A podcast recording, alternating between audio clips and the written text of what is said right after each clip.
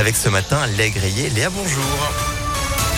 Bonjour Antonin, bonjour à tous. À la une ce lundi, je ne suis plus le candidat d'un camp, mais le président de tous. Les mots d'Emmanuel Macron, réélu hier soir avec 58,44% des voix.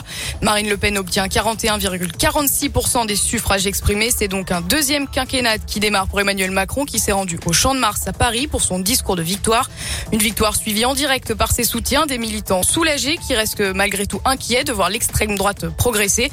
À Lyon, ils s'étaient rassemblés dans un bar du 3e arrondissement. Écoutez leur réaction micro de Radioscoop. Vraiment heureuse, vraiment beaucoup de joie. On est super content du résultat. En plus, on voit qu'on a beaucoup d'avance, donc c'est que les Français nous font confiance et font confiance à Emmanuel Macron. Je vois aussi que l'extrême droite en France maintenant recueille 42% des suffrages exprimés, donc c'est quand même beaucoup. Ça montre qu'il y a une colère d'un peuple français. Le soulagement, effectivement, mais euh, voilà, le score du Rassemblement national, euh, c'est quand même pas rien. C'est d'en savoir la cause surtout. Moi, je préfère vivre dans un pays ouvert sur le monde, européen, euh, progressiste, que dans un pays qui se referme sur lui-même avec une extrême droite au pouvoir.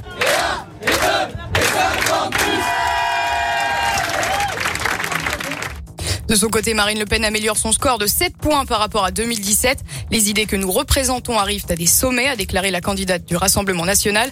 Dans la métropole de Lyon, Emmanuel Macron a enregistré un, score de 73,03% des voix. Une très large victoire pour le président sortant, tandis que Marine Le Pen a récolté 26,97% pour les suffrages.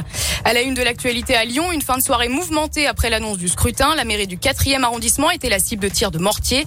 Le rassemblement avait commencé près de l'hôtel de ville. Les manifestants d'ultra-gauche se sont ensuite dirigés vers la Croix-Rousse.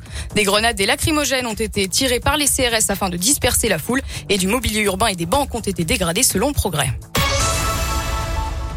L'adolescent disparu à ample pluie a été retrouvé. Le garçon âgé de 16 ans n'avait pas donné signe de vie depuis vendredi dernier. Il avait quitté le domicile familial sans téléphone ni carte bancaire. Un appel à témoins avait été diffusé. Il a été retrouvé hier tôt le matin dans une boulangerie de Givors, selon progrès frigorifié et affamé.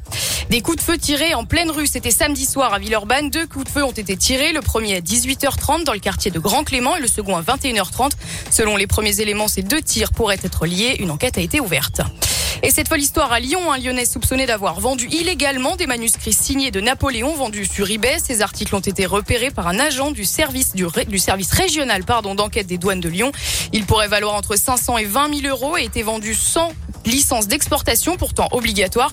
Il pourrait être écopé d'une très lourde amende douanière. En attendant, un expert a été appelé pour juger s'il s'agit bien décidément d'un bien culturel ou d'un trésor national.